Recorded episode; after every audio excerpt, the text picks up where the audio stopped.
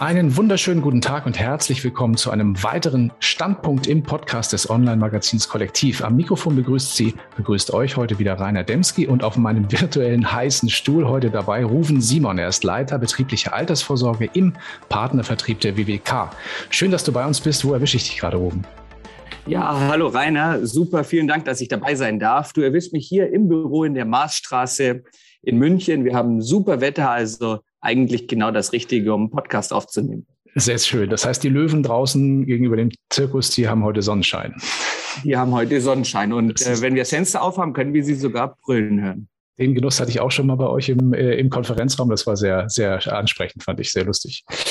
Unser Thema heute die betriebliche Altersvorsorge und im Speziellen das BRSG, die Abkürzung für das Betriebsrentenstärkungsgesetz. Ein Thema, das ja gerade jetzt zu Beginn des neuen Jahres auch im Vertrieb wieder an Fahrt gewonnen hat.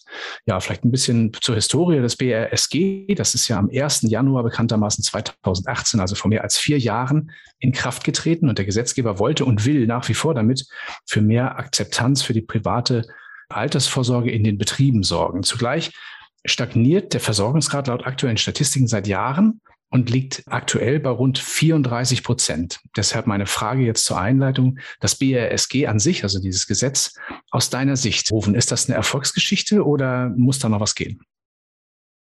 Ja, ich versuche das jetzt mal differenziert zu beantworten.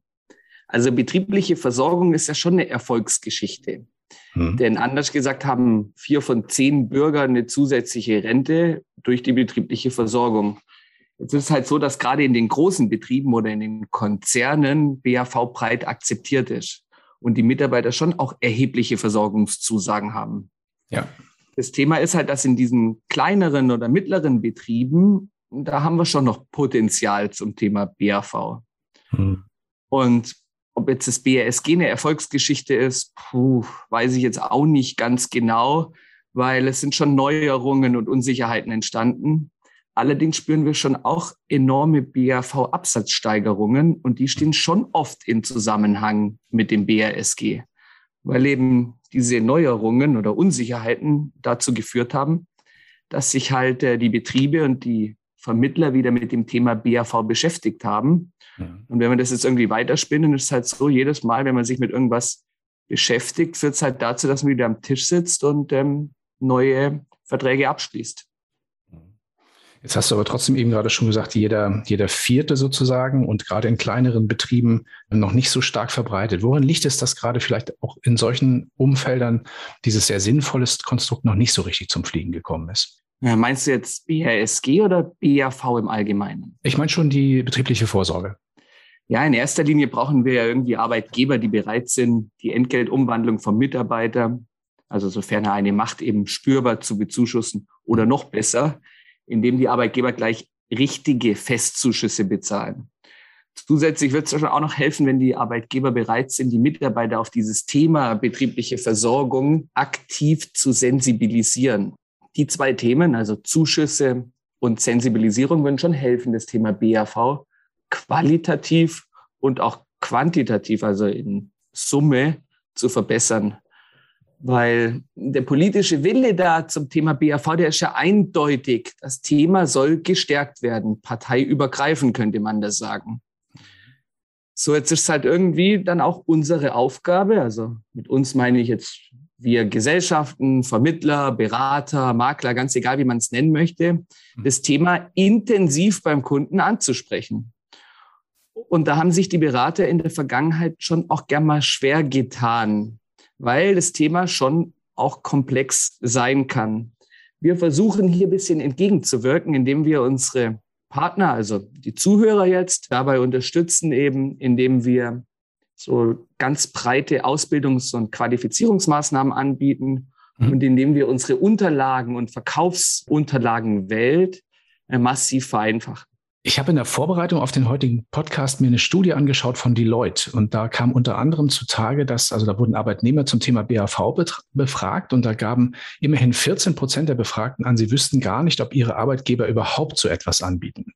So 14 Prozent klingt erstmal nicht viel, aber es ist trotzdem natürlich ein Prozentsatz. Dann gab es aber trotzdem noch einen positiven Trend. Immerhin betreiben gerade die Arbeitnehmerinnen und Arbeitnehmer, die bei der eine arbeitgeberfinanzierte BAV angeboten wird, zu weiten Teilen auch das Thema Entgeltung Umwandlung. Man könnte also sagen, es wissen, also die Leute, die Bescheid wissen, die machen das eigentlich schon und viele andere wissen aber gar nicht Bescheid. Wie nehmt ihr das Wahlmarkt?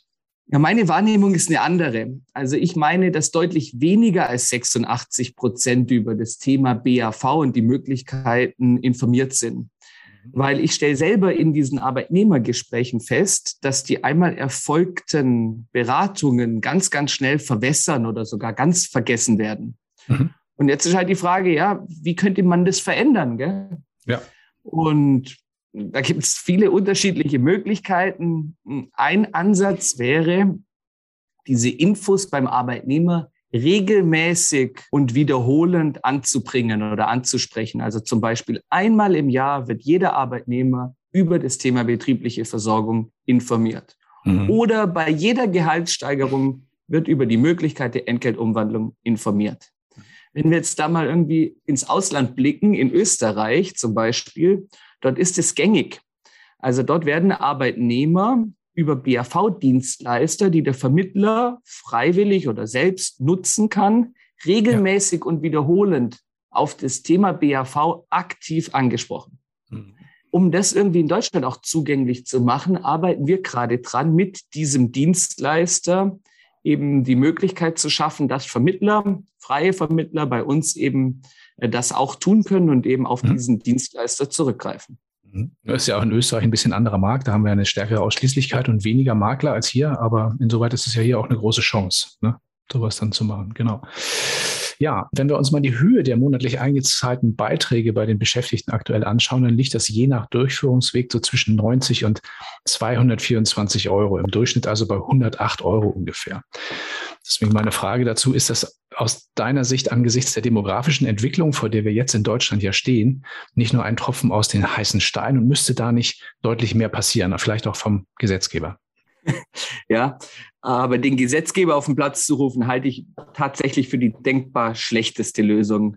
Mhm. Weil die Erfahrung hat uns in der Vergangenheit gelehrt, dass äh, es wird nicht immer besser, wenn der Gesetzgeber da war. Und im Großen und Ganzen haben wir da alles, was wir in der betrieblichen Versorgung brauchen. Ja. Es fehlt ja nur ein paar Kleinigkeiten. Also jetzt aktuell fehlt es daran, dass man halt aufgrund der Rechnungszinssenkung das Garantieniveau in der Beitragszusage mit Mindestleistung anpassen müsste.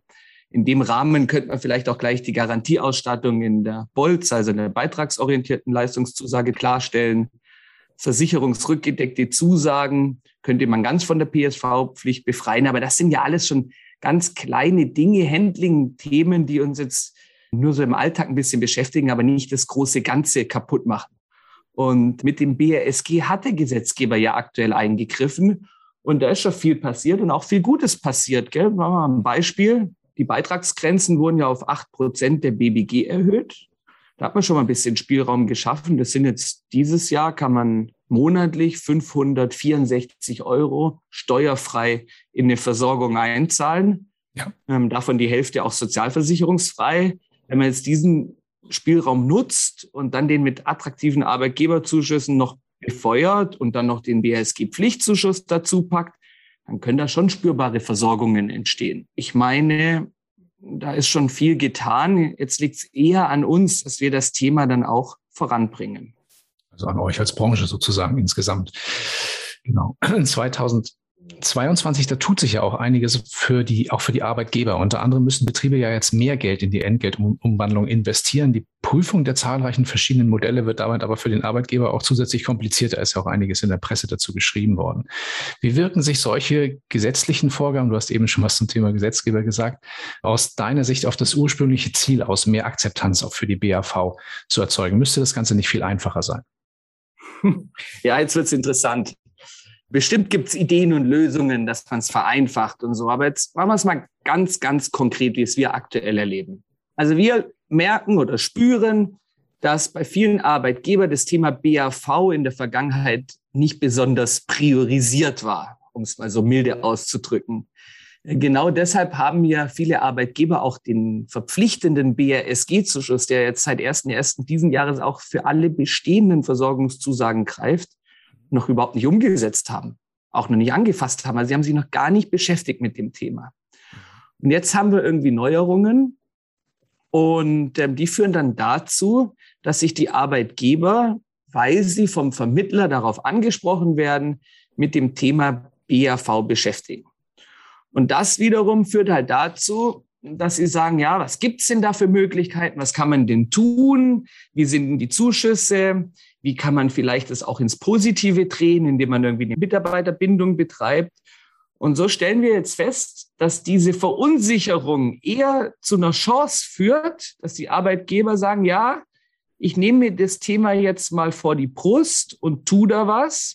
Und das führt eben dazu, dass wir neue Versorgungen bekommen. Also ich hatte ja schon gesagt, wir haben oder wir spüren Absatzsteigerungen mhm. und wir spüren einfach auch enorme Neubeantragung von Versorgungen. Also eigentlich will ich schon ganz klar sagen, das BRSG führt dazu, dass betriebliche Versorgung besser dasteht und auch mehr verbreitet wird. Mhm. Äh, jetzt ist halt unsere Aufgabe, den Effekt, der jetzt hier aktuell entsteht, zu nutzen, um betriebliche Versorgung zu platzieren. Ja, BAV-Jahr 2022. Du hattest einige Hilfestellungen auch angesprochen, die ihr als WWK auch für Vermittler zur Verfügung stellt. Ähm, wo können Vermittler sich zu dem Thema informieren?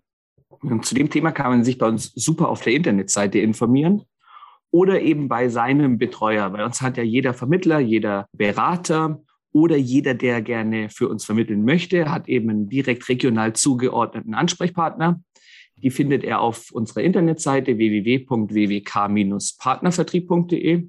Und dort bei den Kollegen bekommt man eben alle Informationen zum Thema Ausbildung, zum Thema Produkt, zum Thema Abwicklung, zum Thema Service.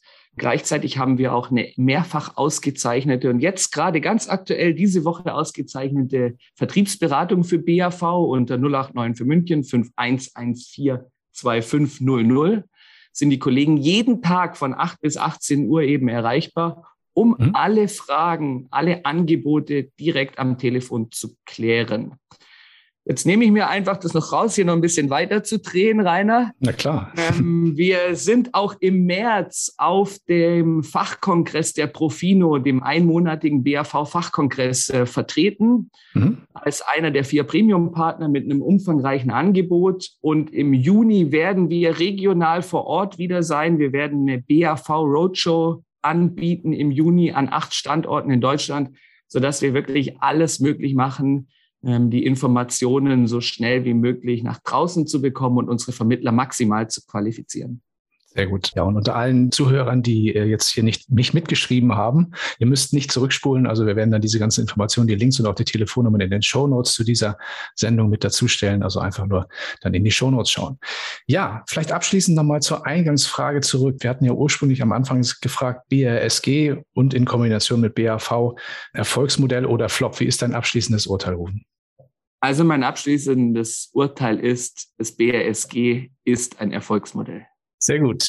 Ja, dann ganz, ganz lieben Dank für diese spannende Folge. Ich wünsche euch ganz viel Erfolg bei der Umsetzung eurer BRV-Vorhaben für dieses Jahr und vielleicht gerne mal zu diesem Thema wieder in diesem Kanal. Würde mich freuen. Ja, vielen Dank. Alles Gute, Rainer.